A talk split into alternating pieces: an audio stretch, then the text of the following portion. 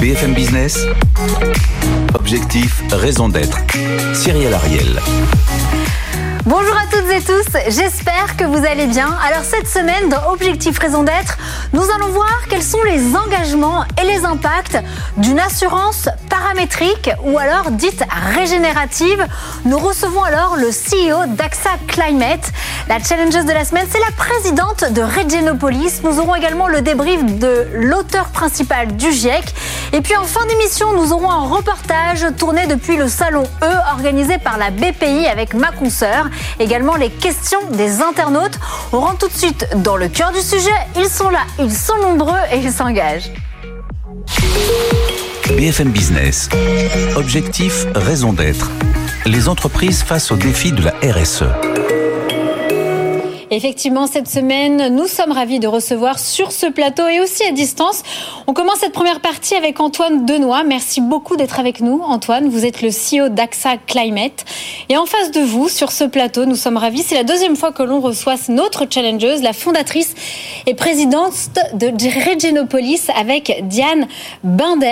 Alors, tous les deux, pour vous présenter rapidement, tout de suite, Regenopolis, vous l'avez fondée, Diane Binder, il y a deux ans. C'est une organisation hybride alors de conseils, d'accompagnement et de financement de projets contribuant donc à la régénération des villes et des territoires. Et euh, vous êtes notamment présent au Sahel, en Abidjan, Addis Abeba, Casablanca, mais vous êtes aussi à Dakar et vous collaborez également depuis Paris et AXA Climate. Alors voilà, vous, c'est une entité euh, du groupe AXA, mais c'est une initiative complètement intrapreneurial que vous avez donc monté, Antoine Denoy, il y a quatre ans.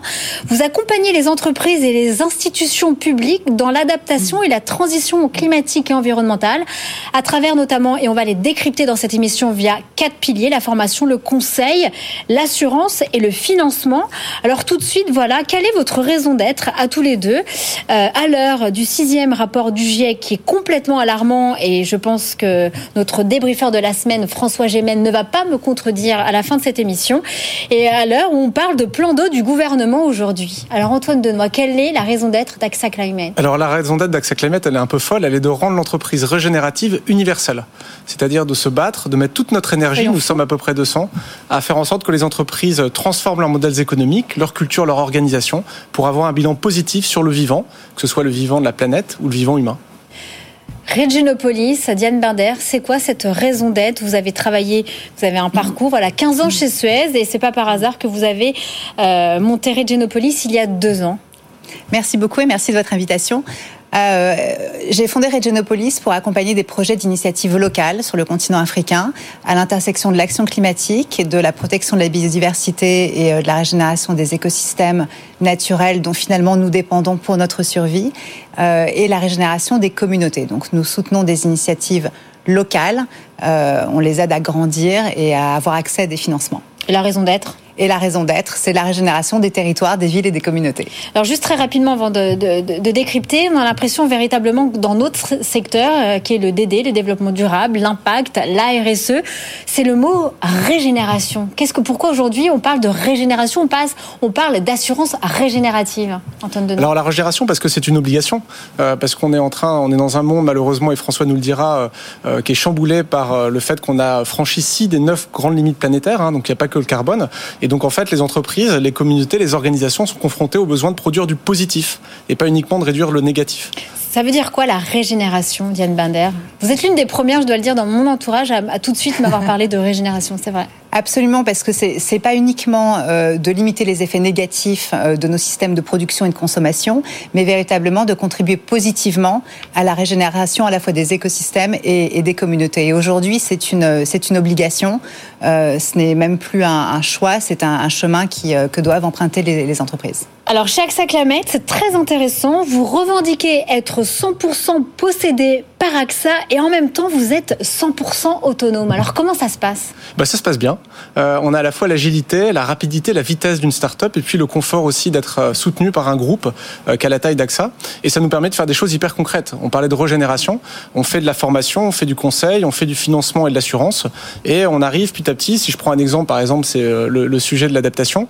Euh, notre grand enjeu actuel chez AXA Climate, c'est d'amener des scientifiques pour mettre sur la table la réalité du climat à 2030. On connaît tous, Cyrielle, le, le, la météo du jour, euh, grâce, au, au JT. Eh bien, euh, nos organisations doivent connaître absolument la réalité du climat à 2030. Les données existent. Et si on veut provoquer un choc d'adaptation, que vous soyez une coopérative agricole, que vous soyez un acteur du service, il faut que vous connaissiez le climat au coin de votre rue, au coin de votre euh, usine, au coin de votre siège social, au coin de votre parcelle agricole.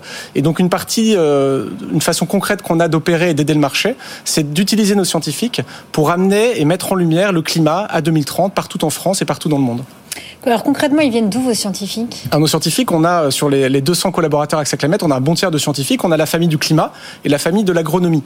Et donc très concrètement, on les fait travailler sur quoi? Bon, On a travaillé par exemple sur le devenir de la filière du fruit en France.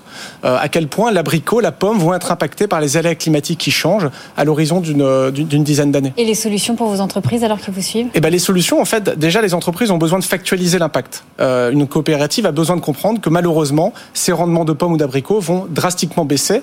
Euh, euh, également pour des raisons d'eau que vous avez évoquées. Et après, bah, ça provoque des pratiques qu'on appelle régénératives, qui vont permettre d'adapter et de résoudre aussi le problème euh, du vivant. Et donc ça passe par changer la date de semis, changer ses variétés, adopter d'autres façons d'irriguer les cultures, et ainsi de suite. Il y a autant de pratiques régénératives et d'adaptation que de secteurs de l'économie.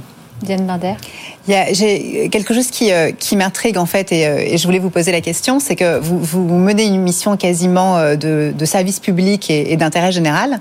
Euh, on pourrait s'y attendre. Euh, euh, de la part d'organismes parapublics ou de centres de recherche ou d'action ou même peut-être d'universités, mais alors pas vraiment d'un assureur. Cette mission de, de, porter le message de l'entreprise régénérative. Donc mais, pourquoi, mais, pourquoi, vous? Alors pourquoi nous? Je ne sais pas. En tout cas, ce qui nous fait bouger, c'est cette idée de renouveler, de réinventer le métier d'assurance. L'assureur est là quand ça va mal. Et donc l'ambition qu'on a, c'est d'amener l'assureur à préparer et préserver des conditions d'habitabilité sur la Terre, tout simplement. Et donc pour le faire, il ne s'agit pas simplement euh, de construire des digues d'inondation pour se protéger contre des inondations, des événements extrêmes. Il s'agit de changer ses modèles économiques, changer ses pratiques agricoles pour aller dans le sens du régénératif. Et simplement pour nous, en tant qu'assureurs, bah, c'est une réponse à une question existentielle. Euh, comment on va pouvoir continuer à assurer des sociétés, des économies, des organisations, des individus dans un monde soumis aux enjeux environnementaux et climatiques qu'on connaît. Vous avez également, euh, on a accès sur votre site internet à la AXA Climate School. Alors concrètement, vous l'avez lancé comment et qu'est-ce qu'on y apprend? Alors, je vous pose la question, j'y suis allée et Diane aussi, mais on aimerait bien savoir. Alors, c'est une, une magnifique, un magnifique effet papillon d'AXA Climate. On s'est rendu compte il y a 4 ans qu'il fallait nous-mêmes qu'on se forme au climat, qu'il n'y avait pas tellement de réponses digitales sur le marché. Et donc, on est devenu une boîte de production. Et donc, on construit du contenu en marque blanche pour nourrir les formations au développement durable des grandes organisations. Et donc, on a, en effet, sous format vidéo et, et, et, et sous format digital, euh, des modules sur la biodiversité pour expliquer c'est pas les petits oiseaux, euh, pour expliquer pourquoi l'eau de la mer monte, pour expliquer l'impact euh, et la rareté des ressources naturelles, et surtout Cyrielle pour expliquer l'évolution des métiers. Et donc on a une école RH, une école légale, une école juridique pour permettre dans les organisations de manière massive et digitale de provoquer une prise de conscience et d'amener chacun des métiers à penser la transition des compétences. Et vous dites avoir atteint, touché, formé en tout cas 4 millions de collaborateurs Magnifique. Vous avez combien d'entreprises de, Alors ça fait à peu près 300 grandes entreprises. Euh, on le fait partout en Europe et on a euh, des premiers clients qui sont à l'autre bout du monde, euh, en Asie ou aux États-Unis. Et en effet, il y a 4 millions de personnes en dehors d'AXA, des murs AXA, qui ont accès maintenant à nos contenus. Et c'est une façon pour nous bah, d'apporter notre pierre à l'édifice que de leur apporter ce savoir extra-financier. Alors est-ce que vous avez de quoi mesurer effectivement l'impact de cette formation sur ensuite les métiers et les, et les impacts de réduction d'empreinte carbone Alors vous l'avez dit, un peu d'indulgence, nous avons 4 ans. Donc euh, on n'est pas, euh, on n'a pas encore euh, réussi à, à, tout mesurer. Par contre, nous, ce qui nous intéresse, c'est le volume. En fait, je, il faut aussi partager les constats. Dans les organisations et dans les sociétés, il y a très peu de savoir extra-financier. Les gens ont très peu de culture générale. Ils commencent à l'avoir sur le carbone, sur le climat qui change. Il y a fresque du climat, il y a fresque du Exactement. Textile, et des super initiatives avec lesquelles on travaille, on est partenaire. Mais par contre, il y a encore beaucoup d'autres limites planétaires à discuter. Il y a l'azote, il y a l'eau, il y a la biodiversité. Et tout ça, c'est des sujets compliqués qui nécessitent du savoir et une transmission du savoir massifiée. Diane Binder. Finalement, quel est votre, euh, votre, votre objectif ou quelle est votre, euh, votre intention? Est-ce que c'est de sensibiliser? Est-ce que c'est de former avec des connaissances scientifiques? Est-ce que c'est de réduire votre exposition au risque de, euh, de vos clients? Enfin, Comment est-ce que vous arrivez à, à véritablement enclencher cette, cette transformation? Alors, ce qui nous intéresse, c'est vraiment de transformer un maximum d'organisations pour qu'elle passe d'une logique volumique, extractiviste, par certains modèles économiques, à des modèles économiques régénératifs, parce qu'on n'a pas le choix. Il faut que nos entreprises actuellement euh, prennent cette euh, optique de créer du positif et pas simplement de réduire le négatif. Et pour y arriver, on fait des choses concrètes, vous l'avez dit, on forme, on forme les hommes et les femmes qui vont mener ces combats dans les territoires, en local, dans les organisations. C'est pas que les dirigeants qui vont s'en occuper. On alerte sur les risques à 10 ans en mettant des choses hyper concrètes, en mettant les gens en face de ce qui va leur arriver en termes de sécheresse, d'inondation, de vagues de chaleur. Et d'une certaine manière, avec l'assurance, on les sécurise. Parce que, euh, pour revenir à votre question de euh, qu'est-ce qu'on fait concrètement, si vous êtes agriculteur et que vous changez vos pratiques agricoles, bah, vous avez plus de risques. Par exemple, si vous réduisez les pesticides euh, sur vos grandes cultures de blé, comme c'est maintenant nécessaire de le faire, eh bien vous allez être encore plus soumis aux aléas climatiques. Le glyphosate revient dans l'Union européenne. Et donc, donc évidemment, il y a quelques petites fluctuations, mais le sens de l'histoire, c'est quand même de réduire la chimie dans la terre. Et moins il y a de chimie, plus il y a besoin d'assurance. Parce que l'agriculteur, il va être soumis davantage qu'avant aux aléas climatiques. Et donc, on a, une, on a un, pour répondre à votre question, on a un levier assurantiel important qui nous permet de sécuriser ces changements de pratiques et de sécuriser finalement ces pratiques régénératives qu'on cherche à développer. Qu'est-ce Allez-y, vas-y. Allez Sur euh, le, c'est très difficile de changer un système et de changer un système de, de, de l'intérieur. Euh, euh, J'en ai fait l'expérience moi-même dans, dans, une grande entreprise. Euh, il y a des cultures d'entreprise, il y a des mécanismes, il y a une, une appétence au risque, euh, il y a un, un, déploiement, une manière de déployer son, son activité.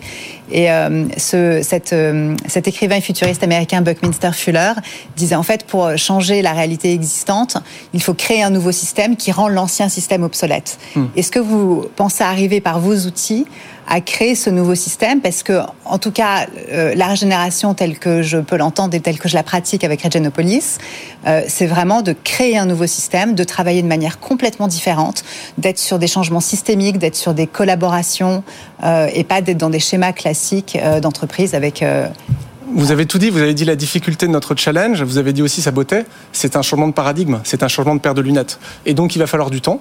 Euh, on n'a pas vocation à faire le, euh, le, A à Z de cette transformation, évidemment. On a vocation à y contribuer de manière euh, la plus ouverte possible. Par contre, ce qui est très important, c'est un changement de paradigme. Donc ça, nécessite pour chacun d'entre nous une transformation intérieure. Regarder les choses différemment. Passer d'une vision cartésienne qui découpe, qui optimise à des fins de performance, une vision systémique, holistique, qui comprend le vivant, qui comprend comment le, vivant fonctionne, comment le sol fonctionne, comment la forêt fonctionne, et qui petit à petit amène cette compréhension du vivant au sein même de l'entreprise. Donc on a envie d'être optimiste, même si en effet le, le chemin sera difficile. Qu'est-ce qui vous différencie pour tous nos auditeurs et téléspectateurs euh, Vous, chez AXA Climate, dites d'une assurance paramétrique régénérative à une assurance traditionnelle et surtout en quoi effectivement votre mécanique elle est plus efficace pour le bénéficiaire? Alors nous c'est simple, on utilise le satellite. Donc euh, si vous êtes malheureusement soumis à un ouragan dans le golfe du Mexique, au lieu d'avoir à attendre euh, des gens qui vont venir vérifier le dégât et puis attendre quelquefois des semaines, des trimestres, des années avant d'être indemnisé, eh bien nous chez AXA Climate on utilise le satellite pour détecter très rapidement la vitesse du vent, par exemple, et vous déclencher une indemnisation au bout de quelques heures. Et ça, on le fait au service de la nature aussi. Euh, si vous êtes, euh, si on prend par exemple l'exemple de la barrière de coraux euh, mésoaméricaine, hein, c'est 1000 km au large, au large du Honduras.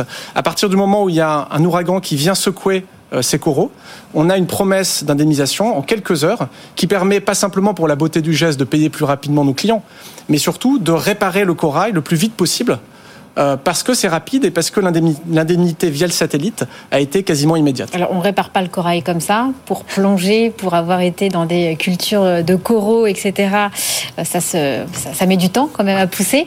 Mais euh, ça veut dire que d'autres assureurs n'utilisent pas cette mécanique du satellite. Alors nous n'en avons pas le monopole. Hein. Euh, désolé si j'ai laissé entendre le, le contraire. Il y a quelques acteurs qui font, qui utilisent le satellite pour payer.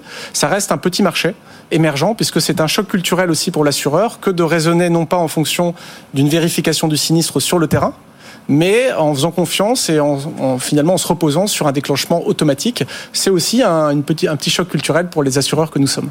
Dernière question très rapidement, Diane Marder. Je trouve ça très, très, très intéressant d'utiliser la, technologie, mais est-ce que c'est pas un peu l'arbre qui cache la forêt? C'est-à-dire que les assureurs sont quand même de plus en plus enclins à exclure à la fois les zones les plus impactées, les plus euh, vulnérables, potentiellement les entreprises qui n'arrivent pas à s'adapter en investissement quand il faut dans, leur, euh, dans leurs installations. Euh, les primes sont de plus en plus chères. Donc est-ce que c'est pas quelque part un peu anecdotique par rapport à, à ces tendances de fond? Donc Cyril m'a mis une saine pression sur le timing, je vais être très rapide. Euh, non, au contraire, l'assurance, la technologie permet de réduire le coût de l'assurance et de l'apporter à des populations qui n'y ont pas accès. Euh, notamment, nous, on soutient énormément de programmes de protection des producteurs agricoles en Amérique latine, en Asie ou en Afrique.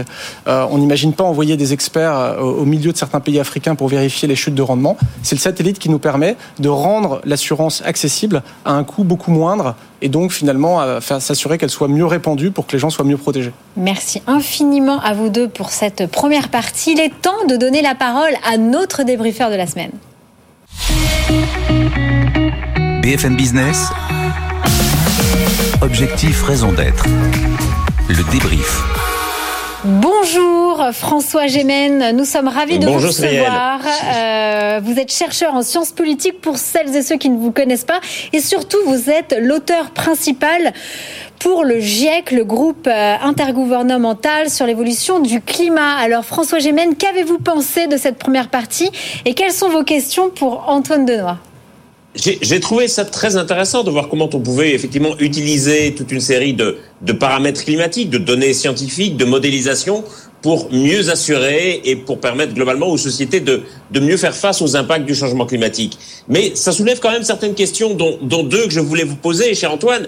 Euh, la première, c'est quel est au fond l'impact que AXA Climate a sur AXA l'assureur? Parce qu'on comprend bien que vous parveniez à mieux assurer les impacts du changement climatique, toute une série de projets d'énergie fossile qui causent le changement climatique existent aussi parce qu'ils sont assurés, et notamment par AXA. Et donc, est-ce que c'est pas un peu une position schizophrénique, au fond, de, de vous retrouver à réparer les dommages qui sont causés à cause de projets que votre maison mère a par ailleurs assurés? Et quelle est l'influence que vous avez sur la trajectoire d'AXA sur la question de l'assurance des projets d'énergie fossile?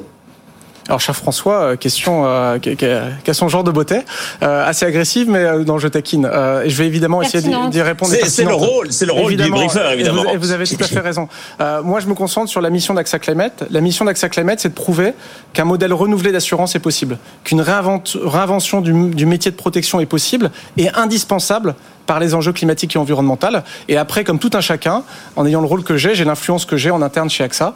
Euh, mais euh, la problématique d'AXA me dépasse largement et nécessite en effet plus de temps euh, plus d'appréhension, plus de subtilité dans le diagnostic pour venir comme ça approcher le sujet en, quelques secondes. Mais c'est une question pertinente et il n'y a pas, si François la soulève, je pense qu'il n'y a pas que François qui effectivement euh, soulève cette question. Avec sa Climate, c'est euh, une, super, un super projet mm.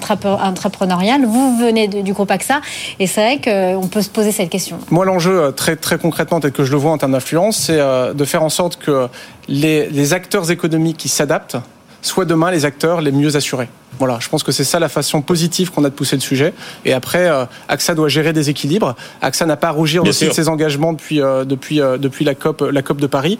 Elle a toujours été pionnier dans des engagements de, de sortie d'énergie non renouvelable sur ces différents métiers. Et évidemment que ce chemin doit continuer et il continuera. Ça, m'amène à l'autre question que j'avais pour vous, Antoine, où, on comprend bien que grâce effectivement à la, technologie que vous mobilisez, on parvient à mieux assurer les impacts du changement climatique. Mais est-ce qu'il n'y a pas des moments où il faudrait refuser d'assurer? Je pense par exemple à toute une série d'infrastructures de construction qui sont dans des qui sont construites dans des zones à risque, notamment par rapport au temps, par rapport au risque de submersion. Est-ce qu'à certains moments, il ne faut pas dire, eh bien là non, on refuse d'assurer parce que c'est aussi une manière de réorganiser l'aménagement du territoire. Jusqu'à quand peut-on assurer? Évidemment, François. Et donc la vraie mue pour l'assureur, c'est de pouvoir poser ce diagnostic et d'influer ce comportement.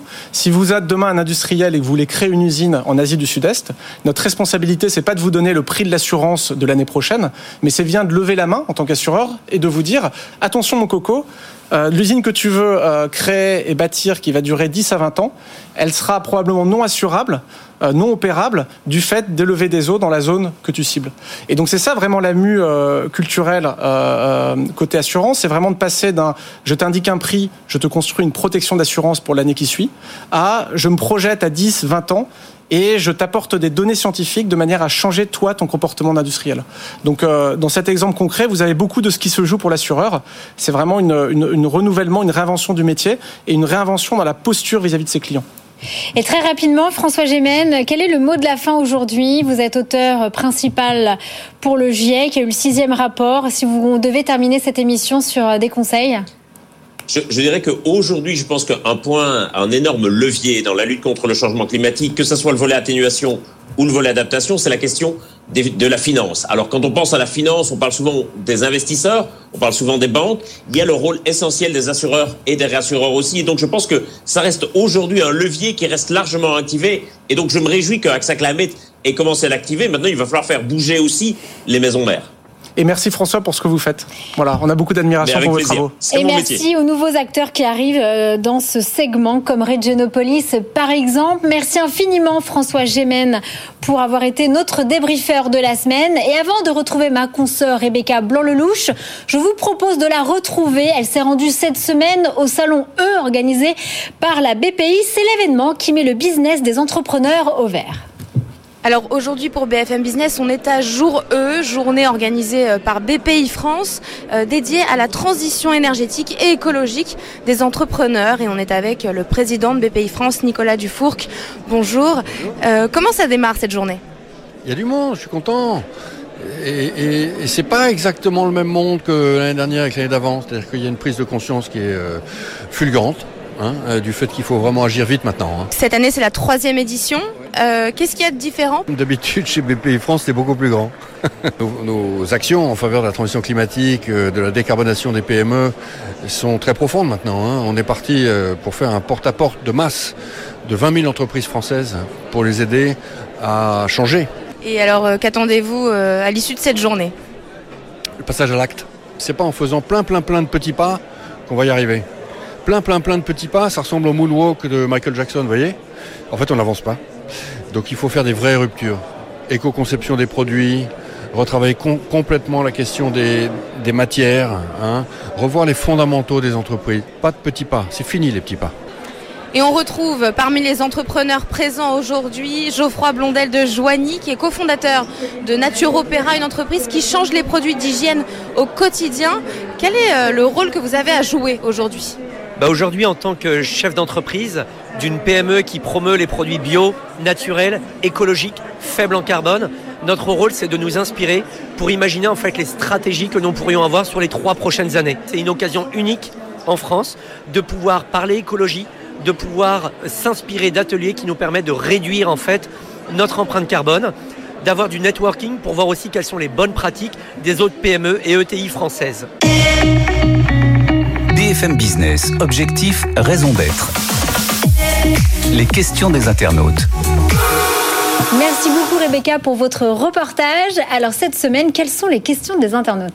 Eh ben, on commence avec Laurent euh, qui se demande est-ce que les gestionnaires d'actifs ont pris en compte le risque climatique dans leur activité? Bien sûr, à la fois le risque physique et le risque de transition, parce qu'il y a deux risques en termes de gestion d'actifs. Et donc c'est en effet pris de manière à protéger le risque et de manière beaucoup plus positive. Euh, la vraie question pour un gestionnaire d'actifs comme AXA, c'est comment on oriente progressivement les actifs vers des activités positives à fort impact, à fort impact positif. Et donc ça, c'est la grande transition aussi du métier de gestion d'actifs. Et alors comment vous les orientez? On les oriente vers des activités, euh, vers des secteurs qui contribuent de manière positive à résoudre les problèmes. Et donc ça va être des secteurs, par exemple, de l'énergie renouvelable, le secteur agricole euh, et ce qu'on appelle l'agriculture régénérative. Et donc c'est cette mue en fait qui est opérée petit à petit. Et ça va aussi pour un gestionnaire d'actifs comme AXA de se retirer progressivement de certains secteurs. On poursuit euh, avec une question d'Alban. quels sont vos arguments pour convaincre vos clients? Ah bah, L'argument, c'est que ça bouge. euh, ça bouscule euh, et que euh, quelle que soit son activité, son secteur d'activité, il faut absolument se préparer à s'adapter parce que le climat bouge, le climat change et donc notre argument, c'est simplement de dire qu'il faut se préparer. et nos arguments très concrets, c'est de montrer comment les stations de ski vont être impactées, comment des milliers de, de, logements sur la côte atlantique vont disparaître à cause d'un retrait de, d'un retrait de côte. Donc c'est une manière d'exprimer de manière très très concrète les risques et les impacts pour les Français, pour les entreprises en 10 ans. Et de manière très concrète, ça veut dire quoi aujourd'hui s'adapter? Comment on, prévient une entreprise de s'adapter aux nouveaux métiers justement parce qu'il y a du changement, parce que ce n'est pas les mêmes cultures, ce pas les mêmes impacts? Bah, S'adapter, par exemple, ça va être de changer une pratique agricole. Ça va être de passer de. Euh, euh Mais un autre exemple, parce qu'on l'a. Un autre exemple, ça veut dire, par exemple, quand vous êtes dans le secteur immobilier, euh, quand vous comprenez que le trait de côte à la Cano va se retirer de 32 mètres en 2050, puisque c'est le chiffre, vous avez 1500 euh, résidences, habitations qui vont disparaître. Et eh bien, quand vous êtes en charge de l'immobilier à la Cano, bah, c'est faire évoluer vos métiers et indiquer, conseiller à vos clients d'aller dans des zones différentes que la zone du littoral. Euh, on poursuit toujours avec Laurent. Chez AXA Climate, que faites-vous pour l'inclusion? Embauchez-vous des personnes en situation de handicap? Et si oui, quel est le pourcentage? Alors on le fait, le pourcentage l'est pas, on est à peu près 200, on est une jeune entreprise euh, et donc on est surtout global. C'est-à-dire qu'en fait on a des bureaux en Chine, des bureaux en Inde, des bureaux en Amérique latine et donc tout le souci pour nous dans notre culture, c'est de respecter ces singularités locales. C'est-à-dire qu'on a une culture, on n'a pas de management chez AXA Climate, donc on est très relâché. Et donc euh, notre façon d'honorer la singularité, euh, la diversité, l'inclusion, euh, c'est de mettre les gens en condition de liberté. Et donc les équipes indiennes s'organisent comme elles le souhaitent par rapport à la, logique locale, à la logique du territoire dans lequel elles s'inscrivent, par exemple. Et donc c'est cette liberté qui est donnée aux équipes qui est pour moi vraiment le garant d'une culture inclusive et qui privilégie la diversité. Et vous avez des personnes en situation de handicap parmi vos collaborateurs? Oui, tout à fait. Ouais, tout à fait. Bah, très bien, merci beaucoup Rebecca Blanc-Lelouch. Euh, dernier tour de table, qu'est-ce que vous en pensez, vous Antoine Denoy, qu'on voyait des, voilà, des jeunes entreprises comme ça qui arrivent euh, complètement spécialisées dans la régénération comme Regenopolis eh ben, Ça vous motive, ça vous challenge Je trouve ça génial, ça me challenge absolument pas, on en parlait, il faut être dans la coopération. Et donc moi ça me donne envie, déjà je reçois beaucoup d'ondes positives, et ça me donne envie de me poser la question comment j'accompagne aussi et comment j'aide, et je contribue à faire en sorte qu'il y ait plus de projets comme ça, qui cochent les cases du systémique, euh, d'aller au contact des populations euh, qui sont sévèrement impactées par les sujets dont on parle et qui le font avec un esprit vraiment euh, territorial et local. Je trouve ça génial. Mais qu'est-ce qu'ils sont euh, RSE, ces invités dans cette émission? Merci infiniment à Rebecca Blanc-Lelouch, à tous mes invités, Antoine Denoy, Diane Binder et François Gémen. Merci beaucoup à tous pour nous avoir donné des idées, puis surtout de la matière à réflexion sur ces enjeux primordiaux. Merci infiniment à tous. Je vous souhaite une excellente journée. Fin de soirée. Prenez soin de vous et rendez-vous la semaine prochaine à la. D'ici là, bye bye. BFM Business. Objectif, raison d'être. Les entreprises face au défi de la RSE.